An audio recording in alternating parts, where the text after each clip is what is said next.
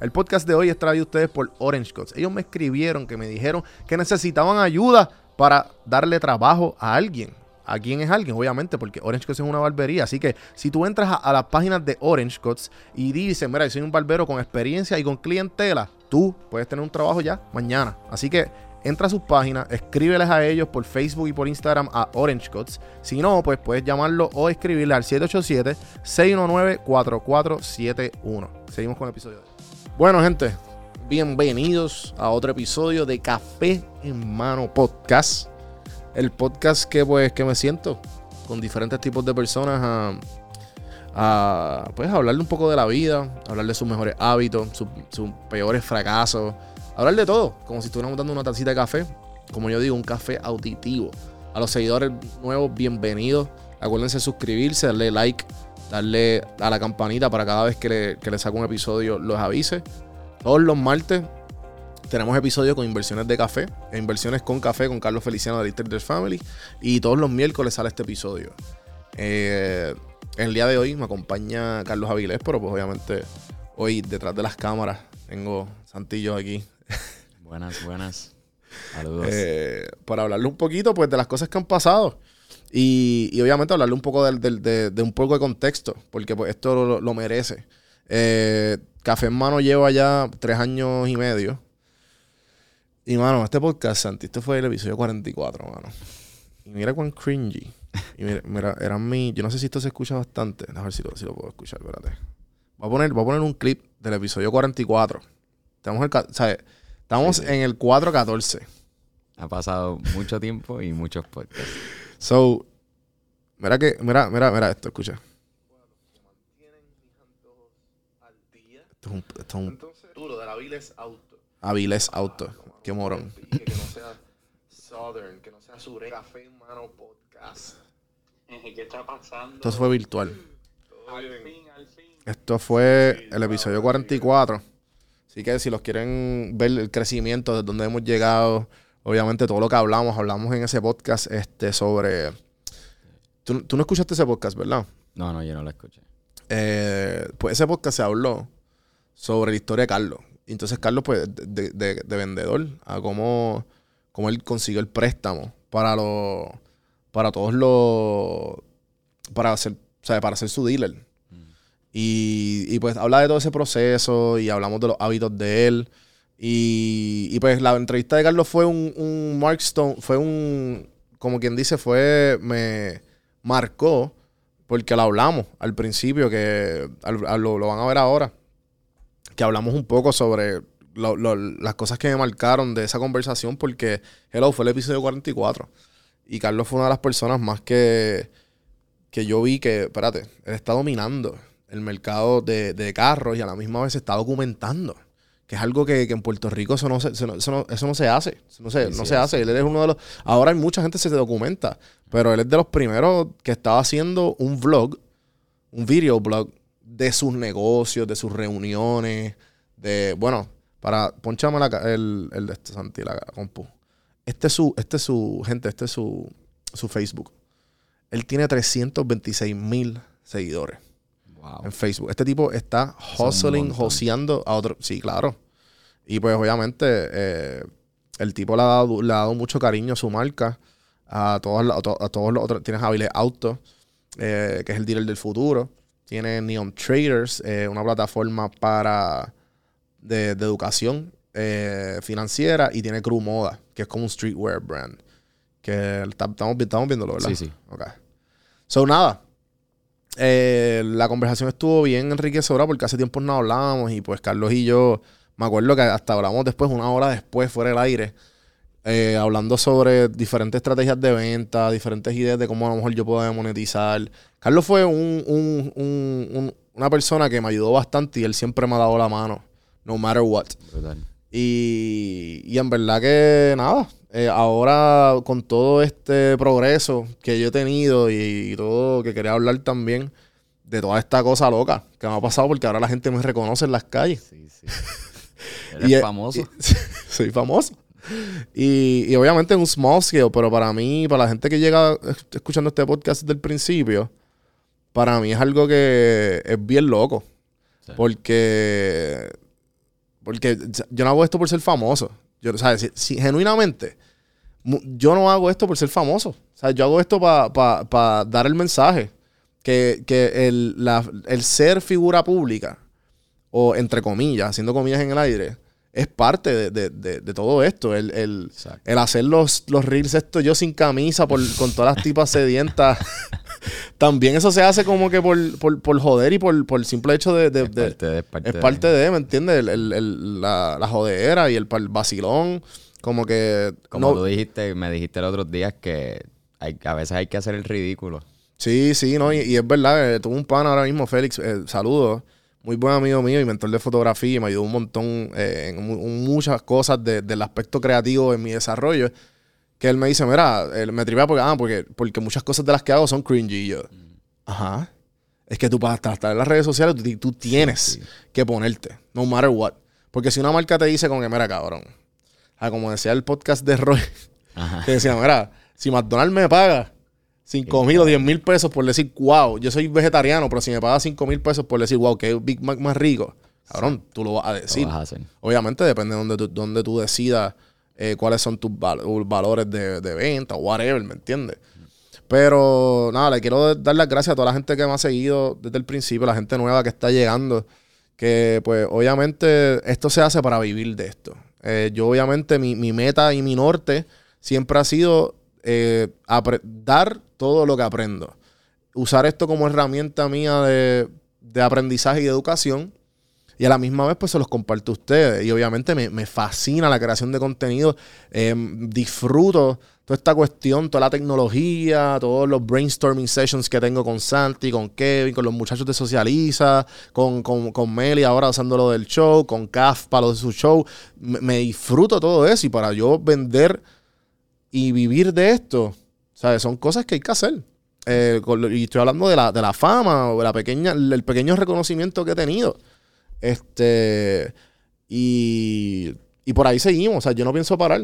Y, y le- y obviamente que, que le quiero dar las gracias a toda esa gente que ha llegado de TikTok, a toda esa gente que, que, que están ahora en Instagram. Eh, me llegan sus mensajes, me llegan eh, toda la cuestión que yo hago del gimnasio para que tú te sientas un poco mejor. Si no estás haciendo nada, olvídate, levántate. Todos estos eh, pequeños videos que me disfruto hacer y es un vacilón. Santiago cogemos el día entero y grabamos y por eso es que me iba a veces con la misma camisa. Pues ahora, eh, ¿sabes?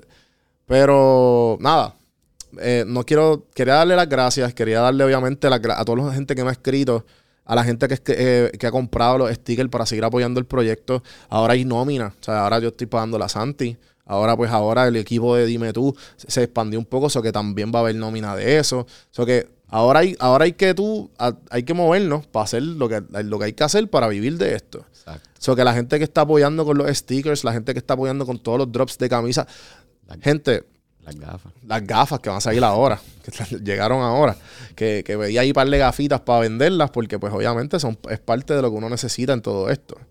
Pero, este, así que nuevamente, si, si desean eh, ayudar o ver cómo ayudar al proyecto, pues obviamente ahí estamos a la orden. Me escriben a mí, me piden, si quieren camisas, me pueden escribir en Don Juan del Campo en Instagram, si no en el email a juan arroba caféenmano.com si quieren colaborar o si quieren promocionarse en este espacio.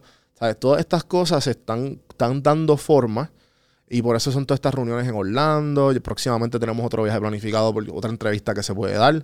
Y, y, por- y por ahí mismo eh, seguir este, creciendo y, y- y- y creando esta plataforma en la cual ustedes puedan pasarla bien y, aprender algo. Porque también no todo en la vida es serio, no se tiene que coger tan en serio. Eh, mucha gente me ha escribido, creo que fue esta mañana, una muchacha, ah, eh, qué creído eres. No puedo creer, y te estás, estás eh, molestando a la muchacha con lo de la. Con las muchachas que se van a pecho con los comentarios que yo salgo sin camisa y mirando la cámara. El que impuso a qué creído eres. Follow. Y yo. Loca, pero es que, ¿sabes? Hello, estoy, estoy tripeando, estoy. Sí, estoy sí. Pero y que, pues nada, es parte de gente, ¿sabes? Esto es. eh, cuando tú estás en las redes, no importa qué, que lo hablo con Carlos también, lo van a ver. Que hablamos sobre la marca personal y, lo, y lo- todo lo que le he logrado gracias a eso. También le di mucha, le pedí una, un, un consejo de un amigo y también al final lo van a poder ver. Eh, me, me dejan saber que, estamos pensando añadir como un segmento antes de las entrevistas, que este es el pequeño segmento de esa Santilla para que conozcan un poco. Santi, ¿cómo te ha ido con, con todo esto? Porque tú- yo- ya tú estás hablando en cámara y en Sí, micrófono. sí. Este, al principio fue. O sea, cuando tú me dijiste que para ayudarte, como porque yo estaba estudiando. ¿Desde que, ¿De cuándo tú llevas aquí? Yo llevo desde justo después de enero. Mi primera entrevista fue la de Gusabra o la de Borilicious. Fue una Ajá, de esas dos. Me acuerdo. Son como finales de enero, principios de febrero. Y pues yo me tiré porque esto me gusta. Y en verdad que ha sido un, un journey, una, una odisea y me ha ayudado mucho también como yo empecé a hacer ejercicio, empecé a, a tomar en consideración todas esas cosas que yo aprendí aquí en el podcast, escuchando la- las entrevistas, porque yo estoy aquí ponchando los tiros y eso, so Sí, que sí. los escucho y escucho todo. So, sí, en verdad ha sido súper enriquecedor. Sí, no, y más a la edad que tú tienes, que también hablamos, tú tienes, tú Exacto. tienes 19. Yo tengo 19 años. Y, y lo vas a ver como que, que ¿sabes? Yo eh, con el mismo podcast yo he aprendido un montón y lo he Sí, usado como, y, y toda esta plataforma la, la he usado para yo, eh, como Seguir quien dice, creciendo como persona. Seguir creciendo y, no- y, no- y a la misma vez tener, tener todas estas personas, tú le, le estoy dando a las personas que estoy invitando, le estoy dando una plataforma en la cual ellos pueden esparcir su mensaje. Sí, sí. So que es un win-win para todo el mundo. Los que escuchan, para, para tú y yo que estamos en la producción, y yo que estoy de anfitrión, y la persona que está aquí que se siente bien, como que ah, me gusta hablar contigo y me gusta la seriedad que estás cogiendo todo. Así que, gente, gracias. Los voy a dejar ahora con la entrevista de Carlos.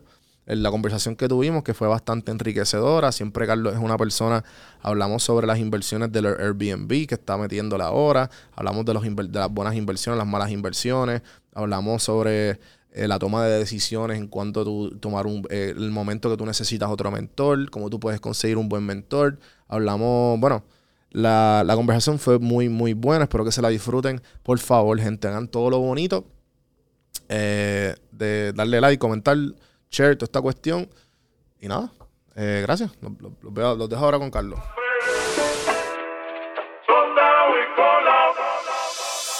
Estás escuchando Café en mano. Café en mano. a escuchar este podcast que está bien duro. Saludos cafeteros, bienvenidos a Vamos a empezar esta pendeja. Gente, bienvenidos Carlos, Avilés, a Café, mi hermano, podcast. Eh, que mucho ha llovido de la última vez que, Gracias, que bro. nos sentamos. Eh, como- Bueno, y virtual. Fue virtual nuestro último Han podcast, pasado más de 300 episodios, si más no te digas. Ya, Sí, sí, sí. Bueno, gracias, gracias por la invitación. Mm.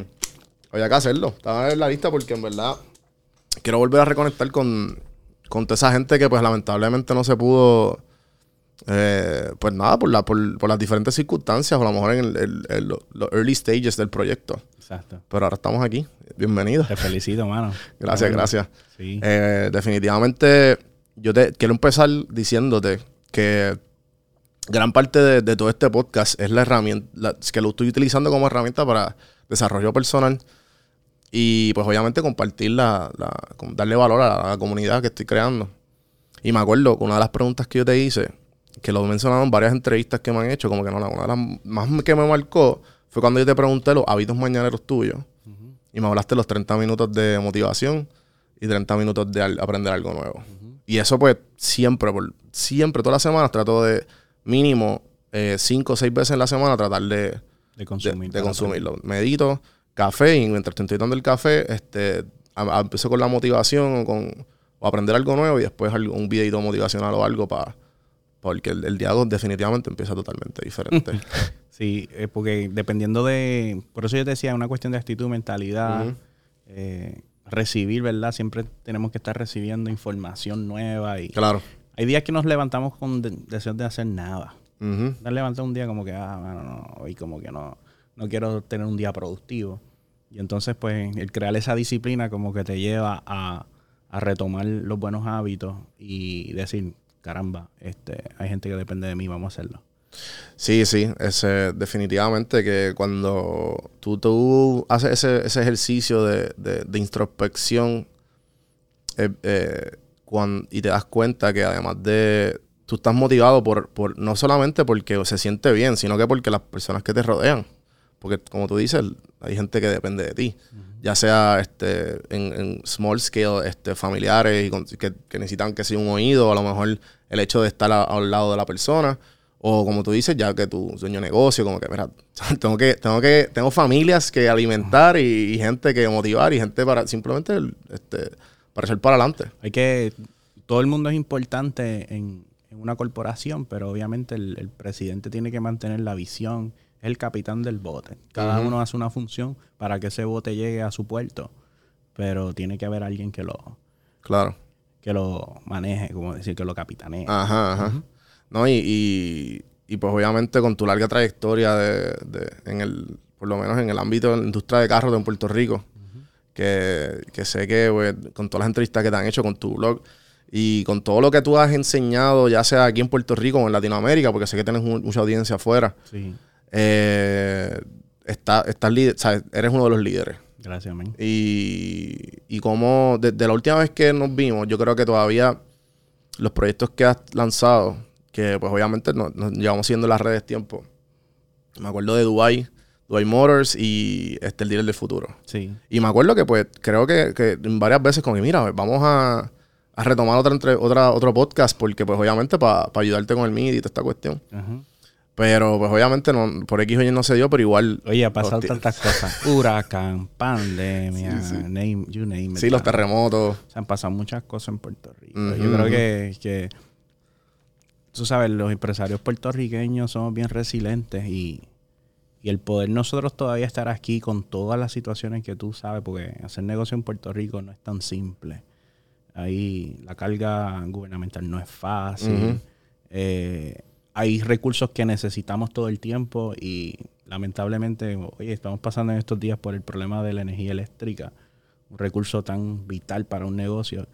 Y veo pequeños comerciantes que están comenzando y ya tienen que estar pensando en que, caramba, tengo que comprar una planta de 30 kilos, 40 kilos, entrando en unos gastos que no contaban eh, en sus negocios. So, muchos retos por todos lados. Y, y que podamos estar aquí y estemos haciendo las cosas y ten- sigamos echando hacia adelante, pues demuestra que, yo le digo, bueno, el, el que lo hace aquí lo hace donde sea.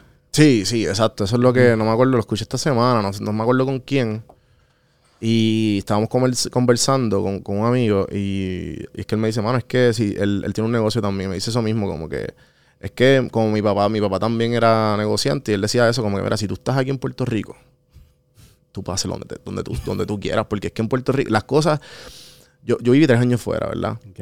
Y entonces tú vas, a, tú, tú vas afuera y entonces las cosas, y esto lo he hablado muchas veces allá, pero las cosas como que funcionan mejor. Entonces cuando tú llegas aquí lo que te das una ira. Es como que porque las cosas no pueden ser así. Pero gente como tú, o gente como yo, o gente que de alguna manera u otra están ayudando a la gente como, mira, nosotros podemos tener cosas lindas. nosotros podemos tener cosas que funcionen. Sí. Aunque no, aunque, y si no, créala. ¿Sabes? Créala. De verdad que Puerto Rico, o sea, ¿quién no- a mí me encanta mi isla, mano, o sea, y me encanta vivir en Puerto Rico. Por eso es que tengo inversiones significativas en la isla, porque creo en el potencial de, de la gente de Puerto Rico, creo en, en- en mi equipo, en mi familia, o sea, y, y la verdad es que, que sueño con que en algún momento Puerto Rico pase todas estas etapas bien difíciles y que de alguna vez y por todas tenemos, tengamos gente en todas las áreas, eh, incluyendo el área gubernamental, que apoyen el comercio local y, y que hagan la vida de los comerciantes más fácil. Claro. No, sí, y este. Ahora mismo, pues, tiene. Bueno, de lo que sé, y corrígeme si tienes algo más. Sí, Eh, tiene lo de Liam Traders, sí, tiene el dealer del futuro sí. y tiene lo de Crew Moda.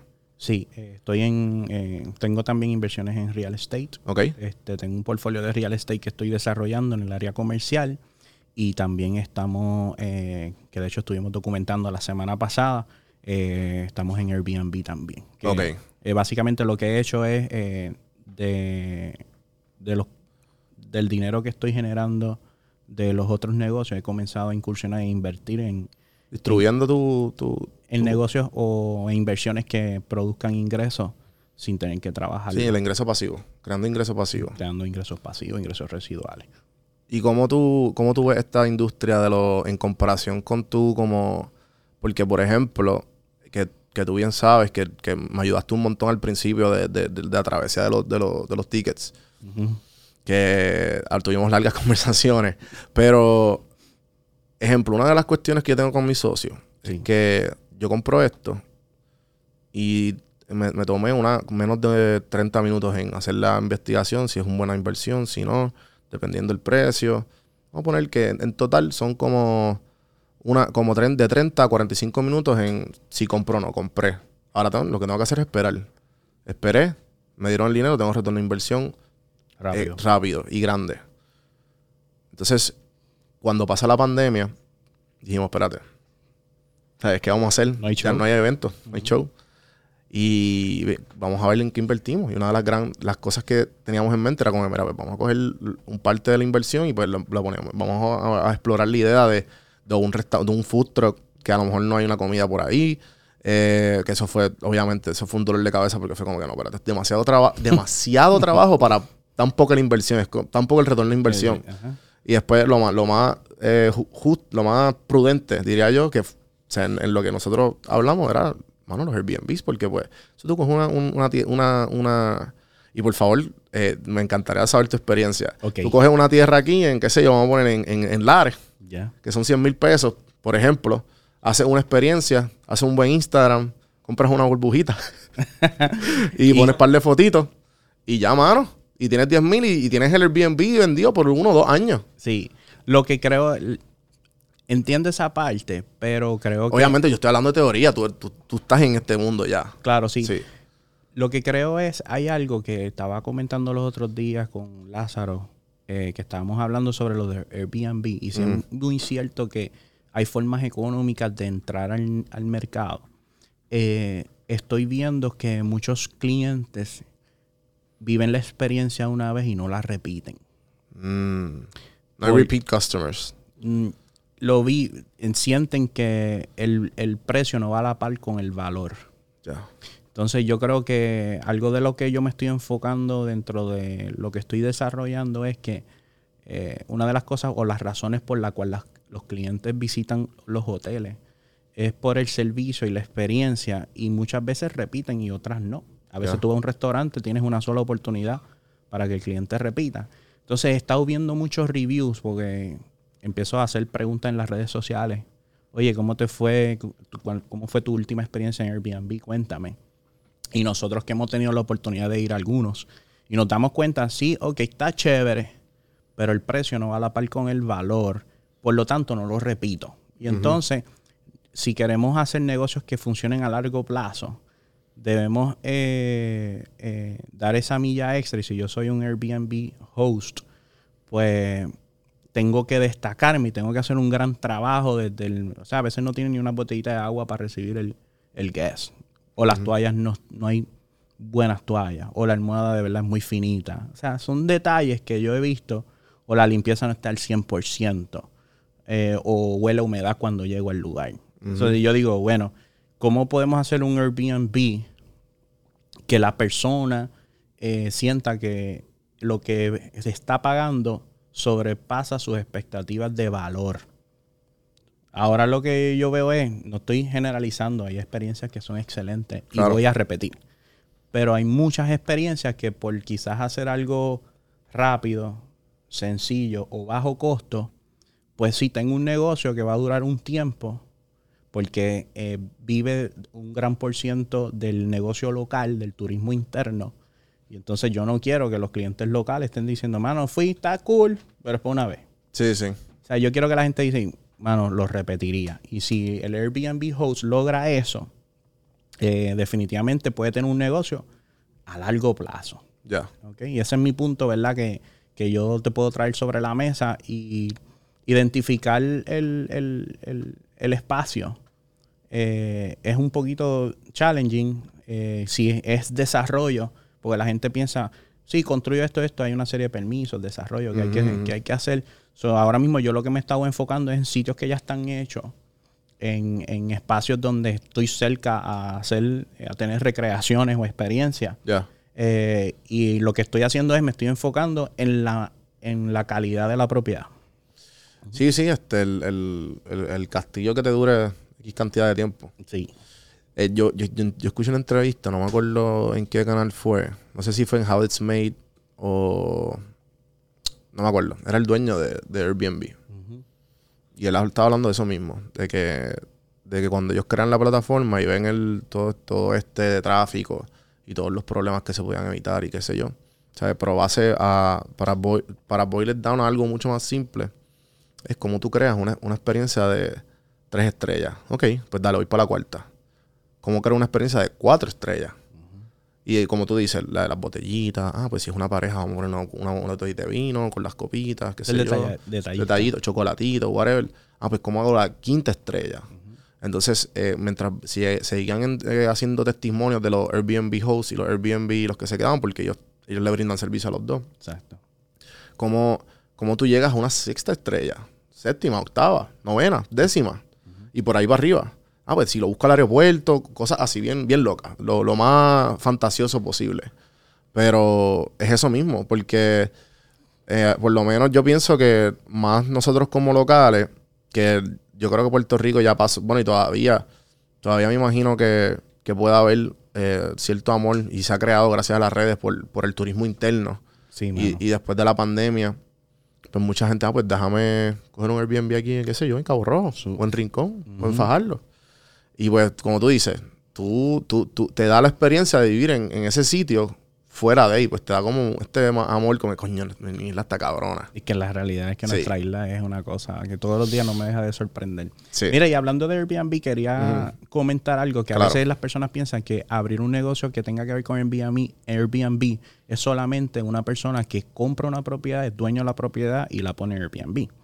O sea, el Airbnb tiene múltiples formas de tú entrar en el negocio. Si yo soy una persona que no tiene capital eh, y quiere incursionar en el negocio en Airbnb, una forma, bueno, alguien me hizo esta pregunta y creo que es bueno para Claro, sí, la bueno. información de tu comunidad, es que quizá yo no tengo el capital para comprar un- una tierra, no tengo el capital para, para dar un pronto y financiar una propiedad que quiero desarrollar, pero qué tal si, si, si hago un negocio que maneja Airbnb, si voy introduciéndome, hay compañías de manejo de Airbnb.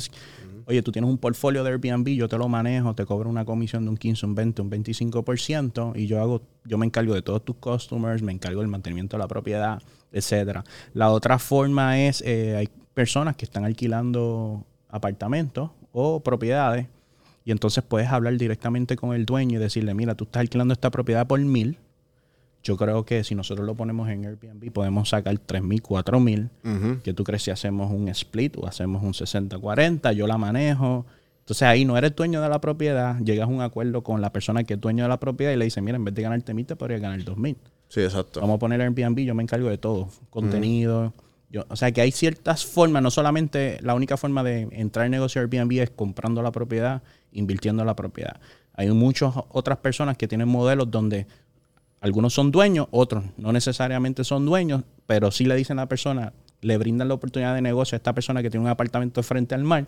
Dice, oye, vi que pusiste este apartamento frente al mar en mil dólares, creo que tu propiedad podría traer mucho más. Ahora, también estaba viendo que tenemos que tener cuidado en cierta forma. Recientemente yo estuve en Palma de Mallorca, una isla allá en. España, y allá prohibieron el Airbnb. ¿Por qué?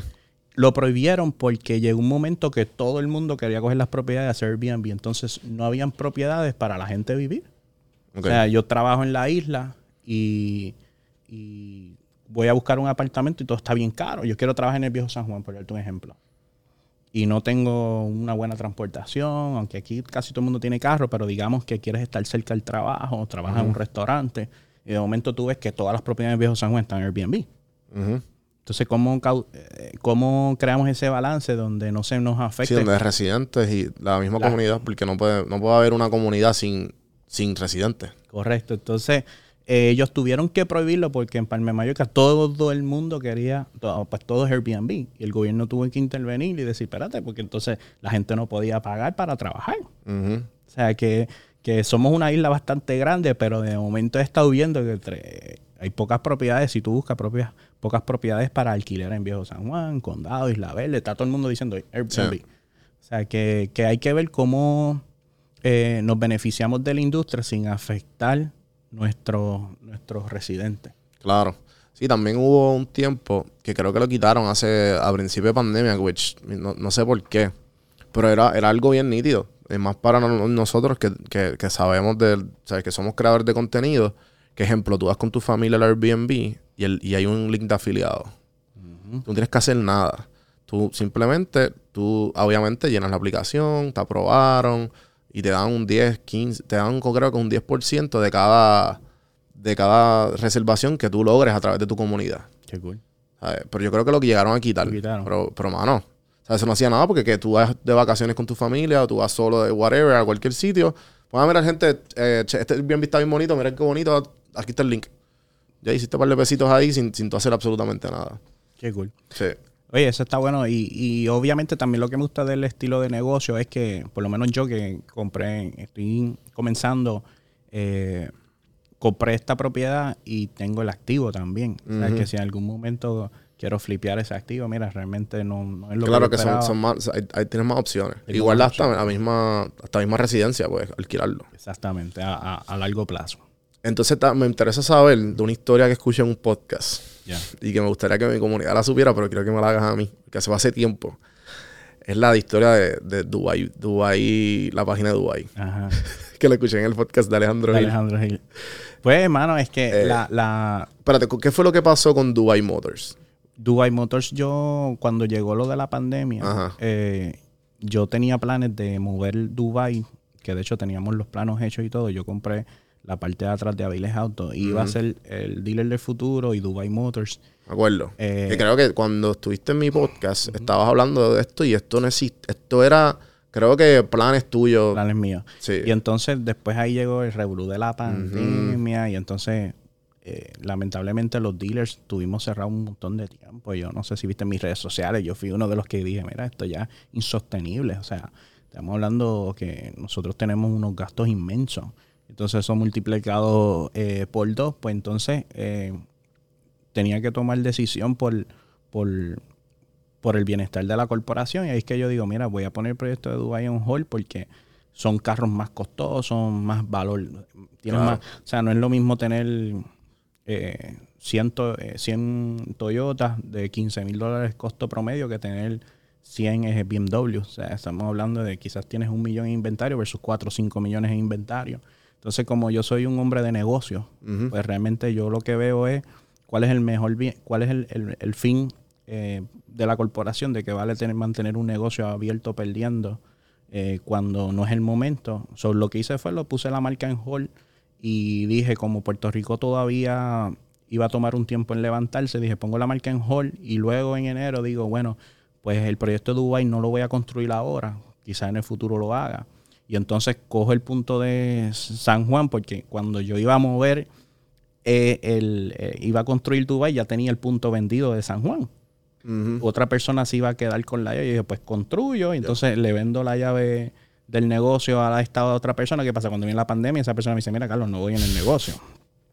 Eso pasó toda la vez. Y ahí fue que yo dije, bueno, pues no voy a construir porque no voy a hacer esta inversión ahora. So, después en enero digo, tomo una decisión, una movida y dije, mira, para minimizar el riesgo en lo que la cosa se estabiliza, eh, pues eh, abro lo que era Dubai como dealer del futuro, donde el costo de inventario es más bajo y eh, dependiendo de cómo la industria vaya respondiendo, tomo decisiones en cuanto a la otra marca. Ya. Este, eso fue lo que pasó, ¿verdad? Con, con Dubai. Y en términos de lo que fue la página de, de Dubai, fue algo bien loco. Este, Porque ¿qué fue lo que pasó? Que tú compraste, tú hiciste un, un fanpage de Dubai pelado, Sí. ¿verdad?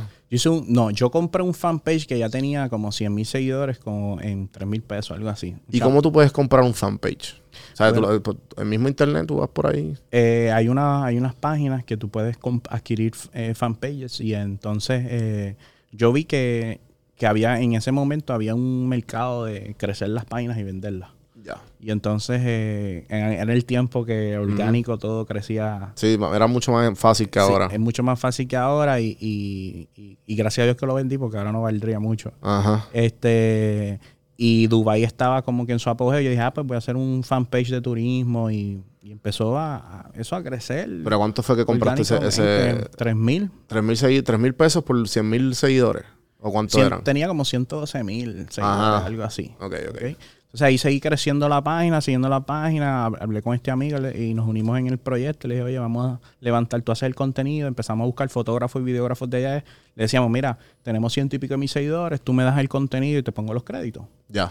Eh, y hubo un día que una despedida de año, que Dubái hizo una despedida de año de esas bien brutal y hicimos una transmisión en vivo. Y ahí fue que eso explotó, pero una cosa... Qué duro. De momento subió de 100 mil, un millón, de un millón a dos millones, dos millones, tres millones. Y entonces eh, el Departamento de Turismo de Dubái nos contactó porque nuestra página ya estaba en el mismo número de seguidores que, que la página de Dubái, pero por alguna razón, como nosotros era orgánico, lo de ellos era pagando, nuestro reach era impresionante. Y, y ellos dijeron, mira, te vamos a hacer un, te vamos a comprar unos espacios, vamos a poner un video a la misma vez, a ver cómo, cómo- Ya. cómo- y lo subí, literal, lo publicamos a la misma vez, el mismo video, en las la dos comunidades, y los dos teníamos como 3.2 millones de seguidores a la- en ese entonces. Ajá. Y, la, y, el, y mi video, share, comment, la de ellos como que casi nadie dijeron, wow, la queremos. Y entonces, este, eh, me la compraron, me hicieron, empezamos una negociación y este, se fue ¿Por, por cuánto fue que la vendiste?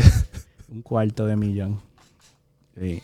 Y entonces ahí fue que yo dije, eh, wow, pues con eso ahora, este, abro el concepto de Dubai, por eso es que hago- Ajá, ajá. con eso dije, ah, con esto hago la tienda. claro. Pero ven acá. Eh, ¿cómo, tú le, ¿Cómo tú le sacaste el precio a esa página? No, en verdad eh, fue bien, fue una cuestión de negociación. Yo dije, yo quiero, en un momento yo le dije, yo quiero 25 centavos por seguidor.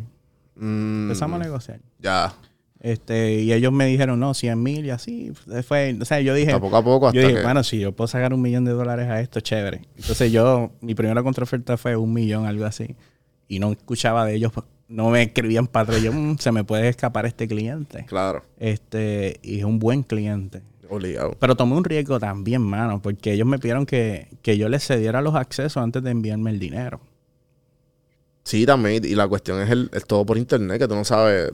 Ajá, bueno, lo que pasa es que cuando él me escribió, lo primero que yo hice fue llamar. Cuando yo vi el teléfono, dije, no, de hecho, el amigo mío en Facebook ahora es el director de turismo de Arabia Saudita. Ok. Eh, él- cuando él escribe, yo al principio estaba escéptico y dije, no, no puede ser, hermano. Pero a la misma vez, cuando tú ves el, el email, el, el domain, pues, mano, en la página oficial de, Claro. pues lo que hice fue para asegurarme, mano. Levanté el teléfono, hice una llamada a Dubai, conécteme con tal persona. Y me Ah. conectaron con él. Y yo, ok, esto es legit. Este, este es legit. Exacto. So, so ¿cuánto, cu- hiciste el counter offer de un millón? ¿Y cómo tú, sabes, qué, qué, qué pasó? ¿Sabes cuánto, cuánto fue el... Me el- dijeron, Carlos, gracias, pero o sea, no, no tenemos presupuesto para eso. Este, Y- continuamos hablando. Y, y se enfrió. Yo dije, ah, voy a esperar dos o tres semanas. Cuando vi que el mes y no me escribieron para atrás, pues le di follow up como un buen vendedor. Ajá. Oye, saludos, hemos estado pensando. ¿Qué ustedes creen que qué ustedes creen 350 mil? Y entonces ahí ellos dijeron 150 y empezamos a, a entrar en esta negociación hasta que pude sacar el máximo. Qué duro. Y eso fue un wire, hermano, literal. O sea, esa gente, yo dije, esto es un riesgo, pero 250 olvídate, si no, pues perdí 3 mil pesos y el trabajo. Dije, eh, y entonces enviaron, cuando vieron que yo vi que enviaron un contrato, ¿sabes? Sí, que todo- fue legit.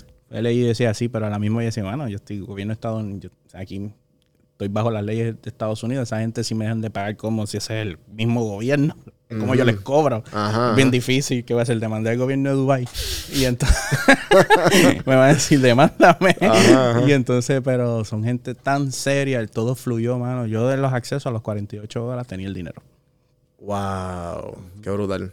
Sí, ¿no? Y también el hecho de que. El hecho de que. ¿Cuánto, cuánto trabajo tú le diste a, a todo, todo eso? ¿Y cuánto por tiempo y, y de, y de eso capital? eso tomó como año y medio más o menos Como año y medio. ¿Y Sí. como cuánto más o menos gastaste en, en darle te- cariño? claro este yo te diría como o maybe tiempo de. o 24 mil, algo así. Como Ok. mil pesos por mes, más o menos. Sí, sí. Ok. Más o menos, porque Wow. tenía un amigo que me ayudaba con el posteo, con el, el- el manejo de la comunidad, manejando los inbox. Eh, me ayudaba a vender, porque en ese tiempo vendimos anuncios, hoteles, restaurantes, etcétera. Sí, sí, sí. Wow. Eso No, fue súper cool. Eso fue una cosa bien No, loca. no, me imagino, me imagino. Sí. Eh, porque es que igual, mucha gente como que cuando, me imagino cuando te enteraste de este negocio de, ah, pues, flipear páginas, ¿qué? Como que a lo mejor me imagino que habías visto, par- habías hecho tu research y qué sé yo, pero el hecho de que te funcionara tan bien. No, yo no me lo esperaba. Y decía, bueno, si 3 mil me traen 15 mil, es Ajá. un buen deal. Sí, sí. Este, pero mano, así son los negocios. O sea, Ujú. Como todo. Eh, cuando te toca, te toca.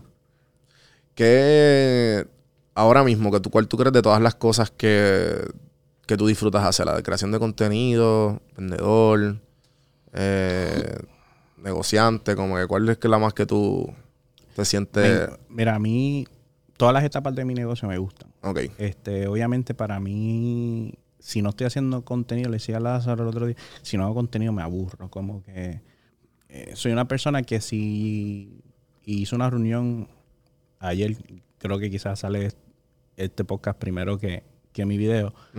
Hice una reunión y le dije a los vendedores, llevo como seis meses como que estoy en una zona de confort porque hemos sido tan dominantes en el negocio de los carros y ya lo domino tan brutal que me estoy comenzando a aburrir. Sí, sí, como. Como la película de Batman, que en tercera, en la tercera hora, la victoria te, te, te derrotó. Ajá, y entonces llega un momento que, ah, no, no puedo perder la pasión, pues ¿qué hice? Pues hice un plan de expansión para los Ya. próximos cinco años. Vamos a abrir nuestra cuarta tienda ahora aquí en la 65 Infantería y tenemos un plan de expansión de abrir diferentes puntos en los próximos cinco años. Adici- Adicional a eso, saqué permisos de alquiler de autos y vamos a tener también car rental en todos nuestros puntos de venta. O sea que si la persona tiene por alguna razón la necesidad de alquilar un carro, pues va a poder ir a San Juan, a Cagua, a Calle 65 y todos los otros puntos que vayamos a abrir. So, adicional a eso, hablé con un mentor que tengo de la industria, por eso la importancia de tener un mentor. Que le dije, mano, me estoy aburriendo. O sea, estoy como que ya llega un momento que sí vendemos, brutal. Estamos en el top, pero como. eh, y me dijo, Carlos, ¿hay oportunidad de abrir más dealers? Yo sí, mano, pero ¿para qué? En verdad, si ya con estos tres estoy bien económicamente, Ujú. a que yo quiero crecer más. Y me dijo, mano, es una mentalidad bien selfish. O sea, es una mentalidad bien egoísta. Y yo me quedé como que, Ok. de verdad, ¿por qué? Y le dije, ¿por qué tú piensas eso?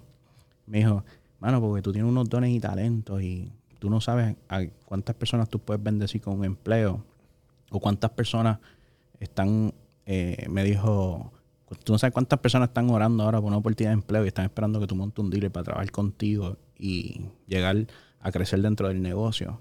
¿Cuántas personas quisieran aprender contigo?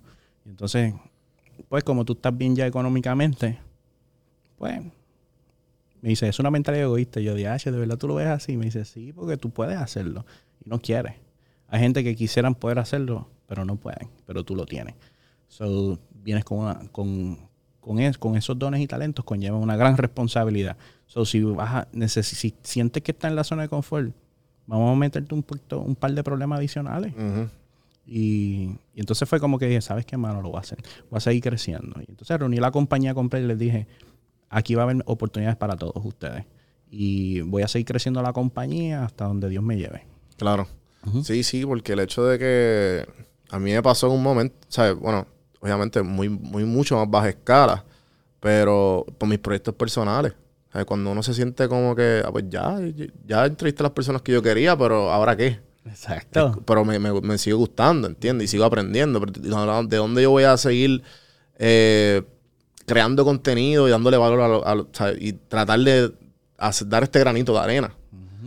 Pero pues después de ahí fue como que, no, no, pues la, la gente sigue creciendo. La gente sigue, tú, va- tú vas a seguir este, encontrándote con gente y vas a ¿me entiendes? Como que fue como que, ah, no, espérate.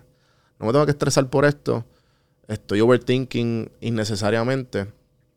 Sigue trabajando y sigue haciendo lo que estás haciendo. Lo otro es que sigo creando estructuras dentro del negocio que aunque yo genere menos dinero para mí, eh, creo una estructura y utilizo tecnologías para yo tener menos dolores de cabeza. Ya.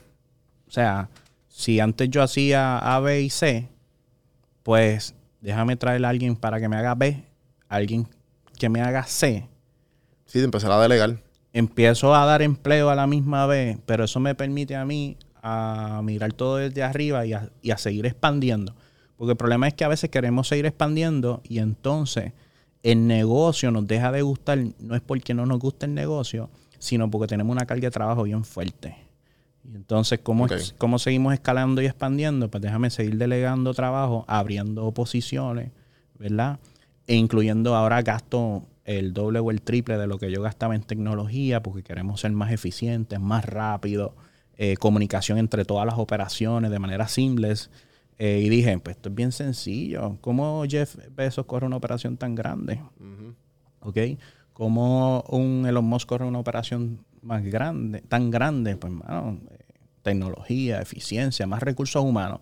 Y dije, pues, ¿sabes qué? Yo lo que tengo que hacer es expandir, traigo más gente al equipo y por lo tanto brindo mayores oportunidades de crecimiento a las personas que están conmigo. Y segundo, eh, eh, seguimos expandiendo, creciendo, pero sin, sin yo sentirme que estoy, me estoy ahogando un vaso de agua porque lo estoy haciendo todo. Ya. Sí, no, este. Definitivamente la, la, el- la adición de. La adición de riesgo eh, calculado siempre, al fin y al cabo, te va a ayudar. Por, como tú dices, esta tecnología, pues vamos a, a tratarlo. A tratarlo, porque pues, a lo mejor este dolor de cabeza que es bien fácil hacerlo porque ya tengo, yo estoy acostumbrado. Ya, se me, se me hizo. Se me hizo mucho más fácil. Y lo que me tomaba una hora, porque lo hacía quizás manual, una tablita en Excel, por darte un ejemplo, pues ahora lo hago en 10 minutos porque tengo un sistema. Antes quizás eh, lo estamos usando, están terminando ahora de, de programar lo del el workplace este, donde nos comunicamos por un sistema que sí, veo- como el Teams. como Teams, Slack. Slack, eso. Ajá. Estamos poniendo Slack.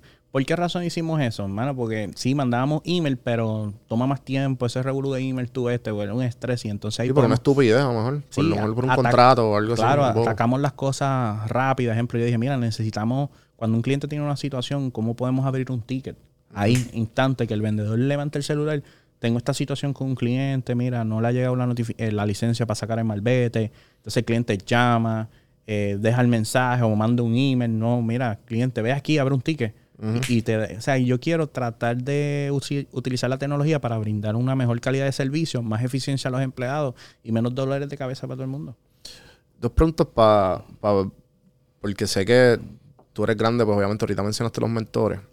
Y pues también el, el- el comienzo, nunca has tenido miedo. Me imagino que en algún momento lo tuviste. eh, de, de como que tomar el paso, de como creo que contaste la historia de cuando tomaste el préstamo para abrir tu primer dealer. Y, y, pues obviamente lo- los negocios han expandido eh, y las oportunidades han llegado. Eh, ¿Cómo tú buscas un mentor? ¿Cómo tú lo identificas? ¿Y cómo tú sabes que es una buena oportunidad para, para, para, el para hacer un buen negocio? Como, o sea, básicamente, ¿cómo hago esa etapa de análisis? Ajá. Decir, mira, esta es la persona que me puedo mentorear. Sí, Veo los resultados. ok. O sea, este, eh, esta persona que me está mentoreando a mí es director de múltiples concesionarios en los Estados Unidos. Y tiene ahora una división de coaching, pero solamente coachea a dueños de dealer. Eh, ¿Cuál es su mejor carta de referencia? Pues, mano, el resultado y el impacto que tienen esos. O sea, estamos hablando de un grupo de dealers gigante, con cientos de empleados, cientos de millones en facturación al año. Eh, una persona que tiene mucha influencia en las redes sociales dentro de la industria. Y yo dije, bueno, si, si yo quiero estar a ese nivel, pues, mano, si cuando él abrió el grupo de Mastermind para dueños de dealers, que eran como que él coge 20 personas nada más, no es como que él va a coger a todo el mundo. Coge 15, 20 personas, eh, invierte una hora de su tiempo por semana, o sea, estamos hablando de cuatro horas nada más. Eh, la hora prácticamente te vale mil dólares la hora. Y los pago porque esos, esos tres mil, cuatro mil dólares eh, representan en, en- en crecimiento eh, para mi empresa. Quizás yo invierto tres mil, pero aprendí cómo vender 500 mil dólares más el mes que viene. Ya. Entonces, que, que tienes que ver ese retorno de inversión. ¿eh? y, y- y obviamente utilizando las mejores prácticas que ellos están usando por- en Estados Unidos, porque sí la industria ya está un poquito eh, más adelante de nosotros, quizás dos, tres años más adelante que nosotros. Y cómo yo puedo implementar esos conceptos que ellos están usando ya, que están funcionando. Porque generalmente lo que el comercio o la industria va a hacer en Puerto Rico comienza allá primero y ya la gente una vez ve, ve lo que está pasando allá, lo, lo, lo emula acá. Y hay buenas prácticas como todo. Hay el mercado criollo es el mercado criollo, pero hay ciertas prácticas buenísimas que tú las puedes implementar y cuando yo empiezo a ver los resultados, wow. Pero empezando lo más duro, como yo te dije, el mindset tuyo, la mentalidad, mira, mano, me siento, Carlos, ¿cuál es tu mano? Me siento en el comfort zone, me estoy empezando a aburrir. Pum. Sí, me cogió ahí, me dijo, pues vamos a meterte un par de problemas. Te dejamos aquí adicionales". y te, y te dio un par de ofertas y te mira acá. Esta es la que hay. Sí, que, Eh, que- ¿Qué te que- pasa? Que es necesario. Sí, vale, sí, mano, que en verdad. eh, porque a veces cuando tú montas un negocio vas detrás del dinero.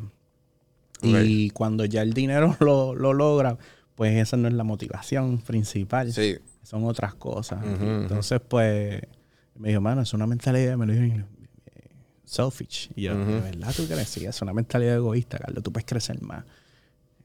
No lo hagas por ti, hazlo por los demás. Eh, Hazlo por ese vendedor que quiere ser un gerente. Hazlo por ese gerente que quiere ser dueño de un dinero en un futuro. Hazlo por... o sea, y, Sí, sí. y eso me trabajó. Y, wow, sí. Sí, dale ese extra granito, como, como yo dije, como que. Porque el, el- el hecho de que estemos compartiendo lo que hemos aprendido de alguna manera u otra, ya tú con creando tu contenido, o con, tu, con tus mismos empleados o, o tus familiares, mano, vale. Dale. ¿vale? Porque pues esa, tú no sabías que esa persona lo necesitaba. Ejemplo, lo que yo estoy haciendo con los Reels son cosas que ya yo aprendí, a- aprendí hace mucho tiempo atrás. Pero a mí, eh, yo tuve un tiempo que yo neces- o sea, que eso fue como que para, ¿me entiendes? Ese, ese Que me encantan, mano. Está brutal. no, gracias. Y, y, pues son como que, mano, esto hay alguien que lo necesita.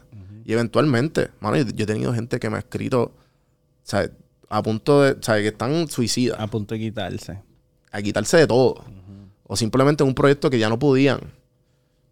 Y hermano, ese reel, esos 15 segundos me salvaron del proyecto, de hasta de mi vida. Y yo como que, puñeta, pues estoy haciendo algo que vale la pena. Sí, sí. Y pues a la misma vez, pues lo estoy, lo estoy, estoy creciendo la audiencia para seguir haciendo lo que me gusta. Y como tú y como estamos hablando fuera del aire, como que crear, crear ciertos sistemas que me ayuden a seguir creciendo en lo, en el, en el en lo que yo quiero y lo que me apasiona. Claro, porque si tu enfoque es eh, no que yo saco de eso, sino eh, qué ellos pueden sacar de eso, cuál es el impacto que tienen las vidas de ellos.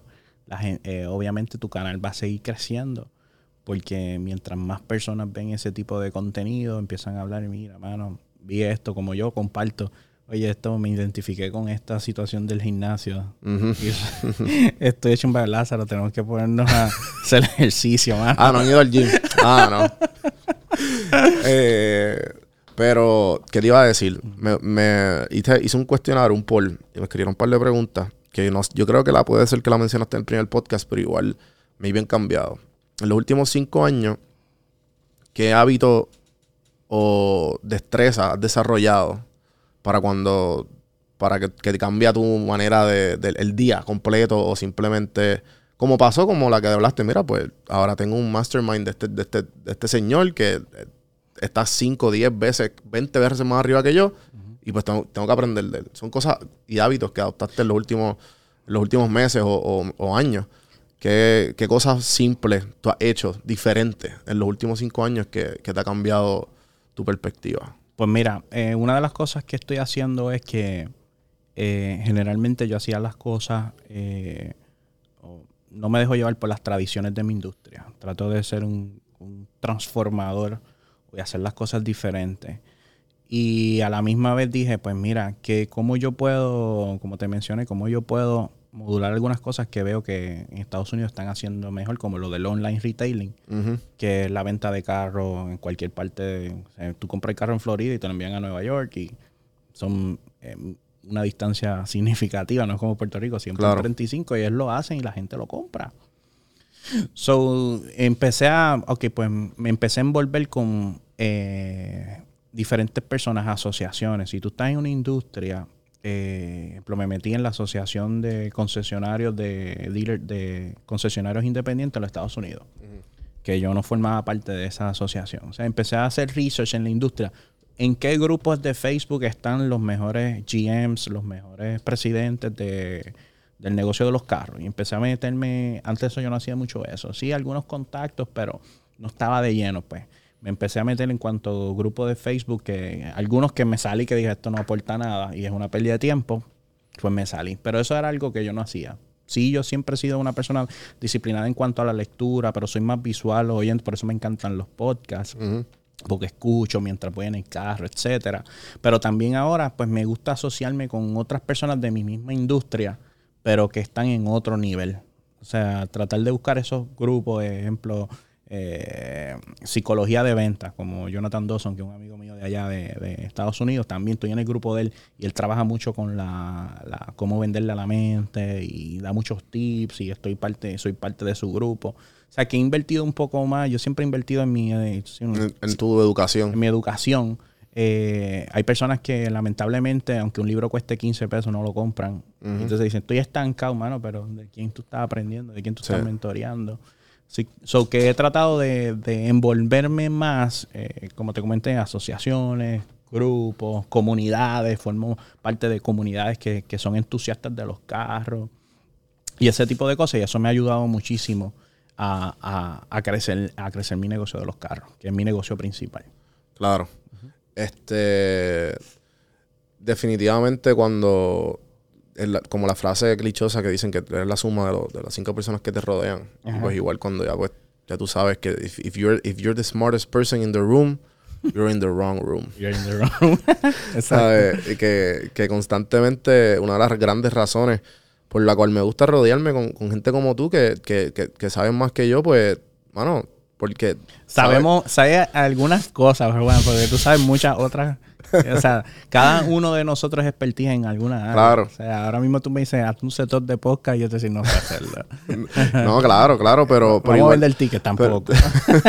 pero lo que, lo que digo es que igual eh, te, te nutre. Te nutre y, y uno no sabe que esa energía es lo que está hablando con, con Santi fuera del aire. Que fuimos a un, a un soft opening de un amigo, a Airborne Shoutout, que, va, que estaba en un carrito allí en, en, en la calle O'Neill de Atorrey, Puerto Rico, y ahora está en un establecimiento. Qué Hizo, el, cool. hizo el leap. Vamos para allá, Lázaro. Cuando ya mismo abren, no sé cuándo, pero las próximas semanas. Y la cuestión es que me dice, mano, qué cool, como que el Santi tiene 19, yo tengo 29. Entonces, Llevamos 10 años. 19 años. Sí, Santi. Wow. Y, y pues me dice, ah, qué cool, yo quiero cuando tenga 30 años, yo quiero tener, yo tener panas que, que, que estén así, como que abriendo sus negocios y cosas así. Yo, mano, yo, yo busqué este tipo de panas, ¿entiendes? Yo me, yo no, o sea, yo tuve que hacer el trabajo fuerte de, de, de como weed out las cosas que yo sé, mira, aquí no hay, aquí no hay nada. Sí. Como tú li- darle leaf a los grupos. Exacto. Eh, porque es que... Y ahora es más fácil, mano. Ahora, sí, porque ahora casi todo está en las redes y tú, tú sabes con quién, a, ¿Cuándo tú o- a podías- dónde ir. cuando tú podías escribir y que los monstruos escribieran un tweet para atrás, tú sabes, yo a veces yo veo los replies que le hace a la gente y digo, "Diacho, o sea, eso no ocurría antes. Antes tú no tenías ese acceso Claro. a la información como ahora. Sí, como dice Gary, que como que un día... ¿Le escribiste? Ah, pero es que tú no sabes si te van a escribir. Claro. Si, no está, si estás empezando y no le enviaste 40 DMs en un día, está- no, no lo quieres suficiente. No lo quieres suficiente. Sí. O sea, es- eso me encanta de ese video de Instagram. Dicen, oye, tú estás, estás empezando, eh, pues escribe 100 DMs al día. Tú lo estás haciendo.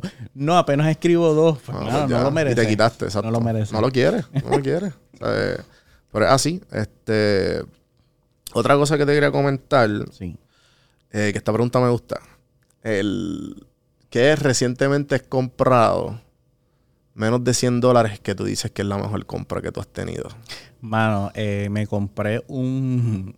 Y esta la contesto rápido porque de verdad. Me compré un. Estaba en Marshalls y me compré un hammer de eso que. Ah, sí, el de... El, El. el, el de los... El de los masajes. Chacho, mano, está brutal. Tiene una fuerza. Entonces yo llego por la tarde a casa, pongo un poquito de televisión, estoy comiendo algo y tú me ves con la.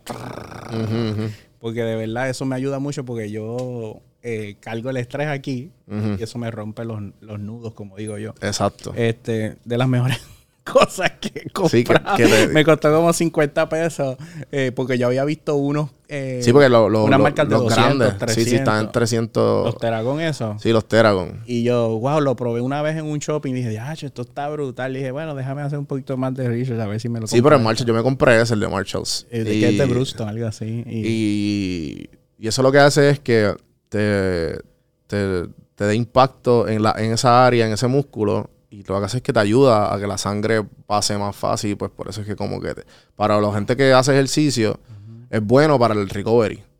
Porque el músculo lo que hace es que pues a la misma vez te- te- la sangre va entre medio de todo eso y como que te, en, en menos, en menos tiempo tienes recovery. Exactamente. Eso, Pero igual, eso ¿sabes? es de las cosas que tú, si tú me preguntas, mano, esa ha sido de las mejores cosas. Y digo, wow, wow, qué, qué contento estoy. Sí, con sí, esto". sí, No, mano, este.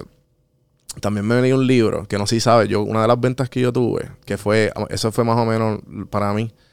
Yo me compré, bueno, en verdad costó 119, creo que fue. Que fue la, el, el año de Masterclass. Brutal. Mano, si no lo has visto, te lo recomiendo y a toda la gente igual. Y porque hay veces, hay veces que tienen, o sea, estás aprendiendo de los mejores de la industria. No Eso matter what. cañón. Y vi varios. Este, pero uno de los que vi, que pues sé que tú, que tú eres bien grande en eso y tú tienes un- una habilidad increíble.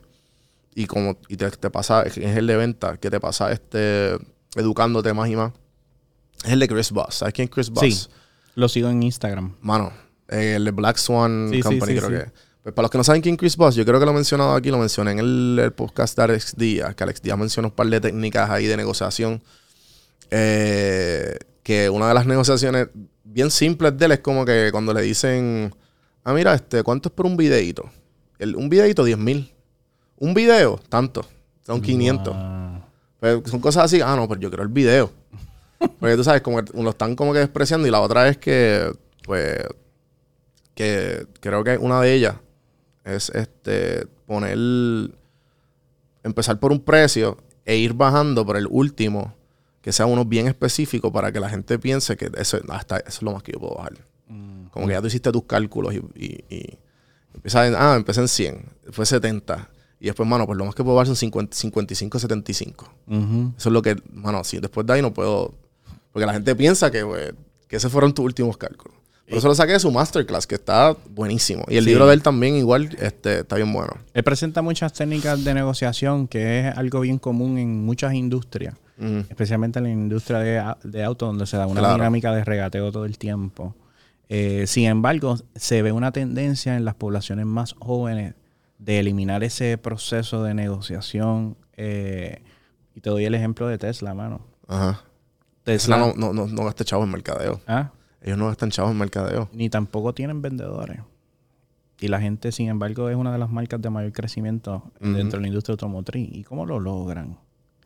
Si no hay vendedores, porque el, el público eh, sigue eh, transformando su hábito de compra. Y entonces, pues, en Puerto Rico sí existe una cultura de negociación. Hay gente que no le gusta, hay gente que le gusta entrar en una negociación. Y estamos acostumbrados en muchos negocios a negociar, quizás en real estate, quizás en autos, quizás en seguros. Hacemos un shopping around de diferentes compañías, etcétera, para tomar una decisión. Pero hay ciertas compras que nosotros no ni pensamos Que se pueden negociar. que se pueden negociar y hay algunas que no se pueden negociar y simplemente pagamos porque entendemos que es el valor justo. Sí, yo creo que la más simple, y, no, y creo que fue que en el, en el masterclass de él, que él reta a la gente, ah, llama a tu compañía de celular. Diles que no quiere el servicio hasta que te bajen el precio.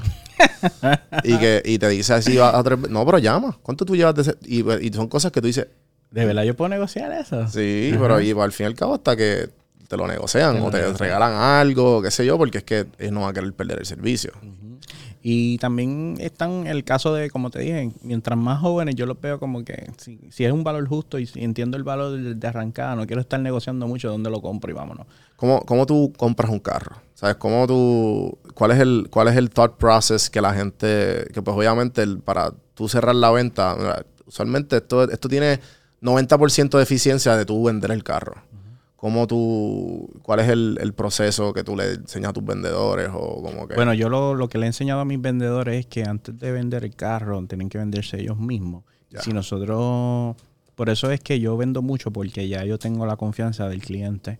El cliente dice, Carlos es un, un experto en los carros, eh, me puede dar una, una orientación y la dinámica es bien diferente. A mí la gente no me contacta cuál es el, me- el mejor precio en tal carro. A mí la gente me contacta, Carlos, si tú fueras a comprar una guagua, ¿cuál tú recomendarías? Ya.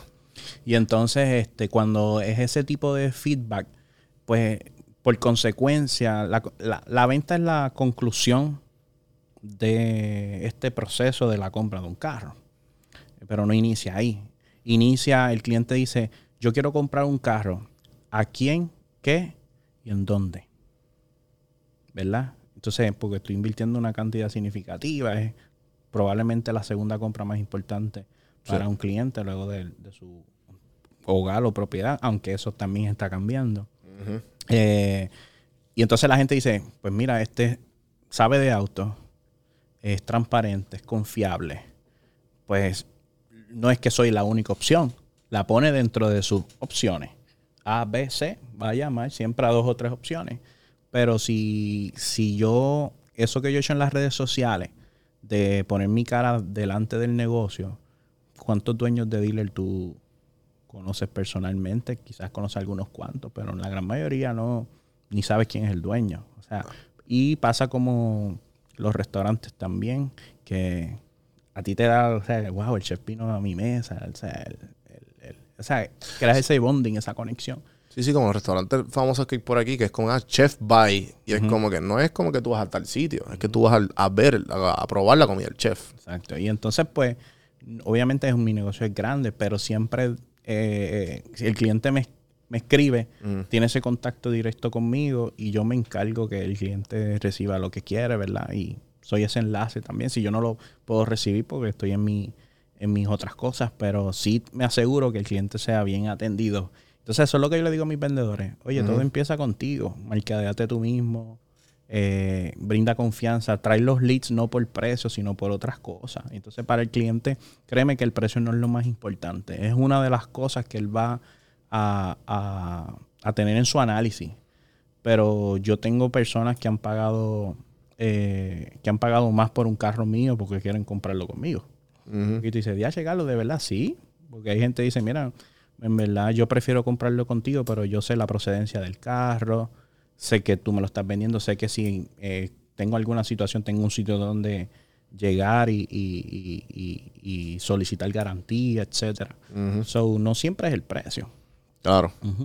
Sí, sí, que, que la confianza va más allá. A mí me pasó eso porque yo, yo siempre tuve mucho problema vendiendo camisas con PR sin filtro, pero la gente no me conocía. O sea, PR sin filtro era mucho más grande que yo. Y las, ven- las ventas eran una, dos, tres.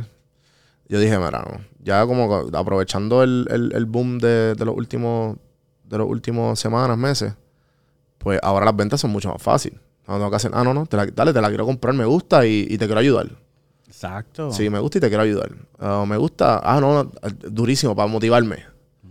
Eh, obviamente, estamos hablando de un ticket mucho más. Pero me entiendes, estoy hablando de mi, de mi experiencia personal de que antes era mucho, mucho más difícil la venta, pero cuando puse mi cara al frente del negocio, que es una de las cosas que, pues, obviamente, que, que, que gente como tú son pioneras en, en- aquí en Puerto Rico de, de adoptar esa filosofía de, mira, es personal, todo el mundo, el personal brand, ahora mismo, ahora todos son, ahora todos, eh, poco a poco ya todo el mundo tiene su propia marca. Eso es así. Ah, y, tienen, y tienen que ponerse la cara. ¿Por qué? Porque estamos viendo nues- nuestras propias peliculitas, siempre con el story y pendejaces. Lo otro es que eso ayuda a que el servicio del el servicio al cliente sea mejor en la empresa. ¿Por qué?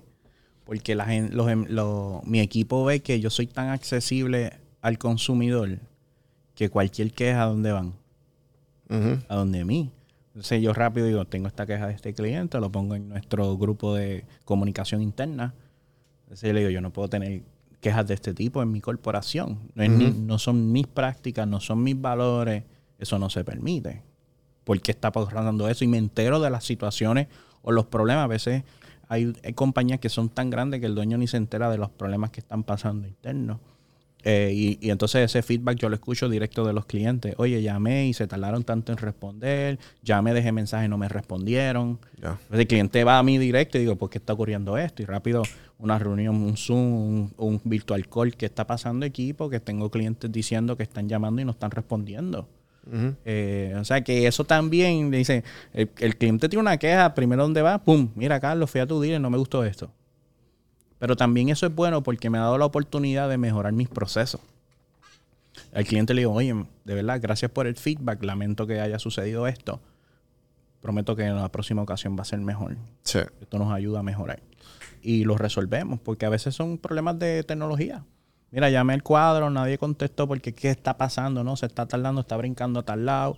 Fulano cuando está de, de almuerzo, que nos pasaba mucho, cuando per- tal persona está de almuerzo, pues nadie contesta el teléfono. Vamos a suponer el departamento de licencia. La gente llamaba, pero ¿cuáles son las horas que más la gente llama? Cuando sale a almorzar, son, sí, sí. son confligidas, ella está almorzando también, so, ¿qué hice? Pues cambié, eh, dije, bueno, si ella no está, pues que rebote a tal extensión. O sea, cosas sencillas. Eh, decir, mira, siempre que llamo no contesta. ¿A qué hora tú llamaste? Y entonces entro yo al sistema, es verdad, llamo a los dos y pico, estaba de almuerzo. Exacto. Sí, sí, que son cosas eh, simples que a lo mejor Se pueden solucionar. Ajá, ajá. Eh, ¿Qué era lo que, otro que te iba a decir? Se me fue. Nada. La cuestión es que, que, ah, sí, lo del, cuando la, cuando la gente, cuando la gente confía en uno, que, te quieren ayudar, ah, ya, el, el- la ayuda con la, la perspectiva del negociante común, que llevan años detrás de la marca, pero están buscando un rebranding. Porque yo tengo este amigo que lleva años, Ok. y yo le digo, tienes que ponerte el, el- tienes que salir más tú. Tienes que, y creo que el mismo Borilicious, que era una persona que lo que hacía era hacer un voiceover dentro del video de las recetas. Él dice, no, no, ahora yo tengo que ponerme más mi cara. Y yo, pues claro, o sea, es lo que te toca porque es que la gente te, se tiene que ser más relatable contigo. Que de hecho está bien cool lo que él hace. No, definitivo, el tipo un caballo. Ujú. Y es tremendo negociante porque llevo años vendiendo seguros. Un chamaquito tenía 23, 24. Brutal. Y empezó a los 18 de vendedor de seguro. Estoy viendo una Y- gente de unos jóvenes, hermano, con un emprendimiento que, que yo me sorprende. O sea, esa mentalidad. eh, sí, siempre hablan del aspecto negativo de los jóvenes, de que no se quieren amarrar a ningún empleo, de que todas estas, todas estas eh, cosas que, que están ocurriendo, etcétera. Pero también veo un nivel de emprendimiento bien grande entre los jóvenes, una mentalidad bien diferente. Y eso hay que aplaudirlo. No, y también este son, son años y años de, de, de, que nosotros nos, nos como empleados. Y ahora poco a poco, gracias a las redes y al mismo el mensaje que se está compartiendo, es como que, ah, no, pero si este tipo puede hacerlo, pues yo, tam, yo también, por ejemplo, los, los youtubers, los, creadores de contenido, whatever, son dueños de negocios y están viviendo de eso. Lo, mismo, lo mismo OnlyFans, las muchachas pues lo están haciendo y mano, se están ganando un billetal, 100 mil, 150, cosa 250. brutal. Ay, que te queda puñeta, 21 años con 100 mil, ¿me entiendes? Sí, sí. que, que, si, que si lo administran bien, no importa la edad y lo, lo aprenden, pues va- va- de esa, esa riqueza le puede durar toda la vida. Eh, ¿Cómo tú recomiendas que la gente que lleve un negocio estable o están buscando un cambio puedan empezar a... Como que, ¿por qué tú crees que es mejor tener la cara al frente? O también, ah, no, es que no me hace falta, como que, tú sabes, ya estoy cómodo o whatever. Pero Hay personas que son tímidas en las cámaras, hay personas que, que dicen, wow, yo no voy a hacer eso. O sea, si tú no lo quieres hacer, entonces tienes que de alguna forma humanizar la marca. ya. O sea, si tú no quieres ser la persona eh, de frente a, a la marca, por, por las razones que tenga, mira, no me atrevo, no tengo el tiempo, quizás tienes alguna excusa, ¿verdad? Para hacerlo. Pero yo siempre digo, lo importante es humanizar la marca y quizás buscar alguna persona que entonces eh, eh, pueda hacer ese contenido humano dentro del brand. Yo recomiendo que si es la marca personal, sería algo espectacular. Y es más fácil Y, también. y- y lo puedes, en- o sea, es bien fácil realmente eh, hacerlo. Pero si por alguna razón hay gente que simplemente quiere mantenerse en el anonimato, tienen su marca y no quieren estar en la en la, a la luz pública. la luz pública y yo lo respeto. Chévere, no lo haces. Pues entonces tienes que ver entonces cómo yo humanizo mi marca, eh, quién yo traigo al equipo, quién de mi equipo yo puedo identificar que sea una persona que, que se exprese bien y que pueda eh, hacer contenido en las redes sociales para la marca. se llama relatable. Ujú, Te doy un ejemplo del De señor Paleta. señor Paleta, no lo hace Jenny, o sea, lo hace El- el- los muchachos. los muchachos. Hay dos o tres que son, ya son influencers y son, ellos son los de señor Paleta. Claro, y, y por darte un ejemplo, la mar- eh, otras marcas también que tienen diferentes recursos, pero humanizan la marca. O sea, que si no lo quieres hacer tú, definitivamente humanizar la marca es, es- es lo que está funcionando. No lo quieres hacer tú, consigue a alguien. Definitivo. Bueno, Carlos, llevamos de una hora. Eh, ¿La pasaste bien? Sí, mano, el tiempo se va volando. Hace tiempo no hablábamos. Y vamos a... ¿Qué quieres, qué quieres tirarle ahí en un blog? Lo que tú quieras eh, tirarle, avisarle a la gente que tienes coming out, eh, dónde te seguimos, etcétera, etcétera. Pues no, me pueden seguir en la página de Carlos Aviles PR en Instagram eh, y en Facebook. Eh, si estás buscando, considerando comprar un carro, me puedes contactar por ahí directo. La página del dealer es avilesauto.com. Puedes entrar ahí o nos puedes seguir como dealer del futuro en todas las plataformas. Si te interesa aprender de inversiones, eh, de cómo invertir en forex, criptomonedas, puedes ir a nuestra página Neon Traders y si quieres vestirte con lo último en la moda de streetwear, pues mi página de Crew Moda y también puedes ir y eh, puedes ir y, y ver lo que tenemos. La nueva colección está eh, brutal. De hecho, creo que te traje una gorra por ahí. Y todo. Sí. Oh, shit. Así que, nada, gracias por la oportunidad, mano. No, definitivo, Este, siempre, Estoy mano. bien orgulloso de lo que estás haciendo y cuentas conmigo siempre, mano. Gracias, Carlos. Este, gente, gracias por, por escuchar. Acuérdense de darle el botoncito de la campanita, darle like. Comenten, aunque sea un emoji, cómo estuvo, lo que sea. Darnos follow, subscribe. donjuandelcampo.com en el Instagram, juanbproductions.com. Por, por ahí viene el show Dime Tú. E inversiones con, café de Elite Traders Family todos los martes. Y gracias a por el espacio. Y síganme en Instagram, en TikTok, Don Juan del Campo. Seguimos, gente.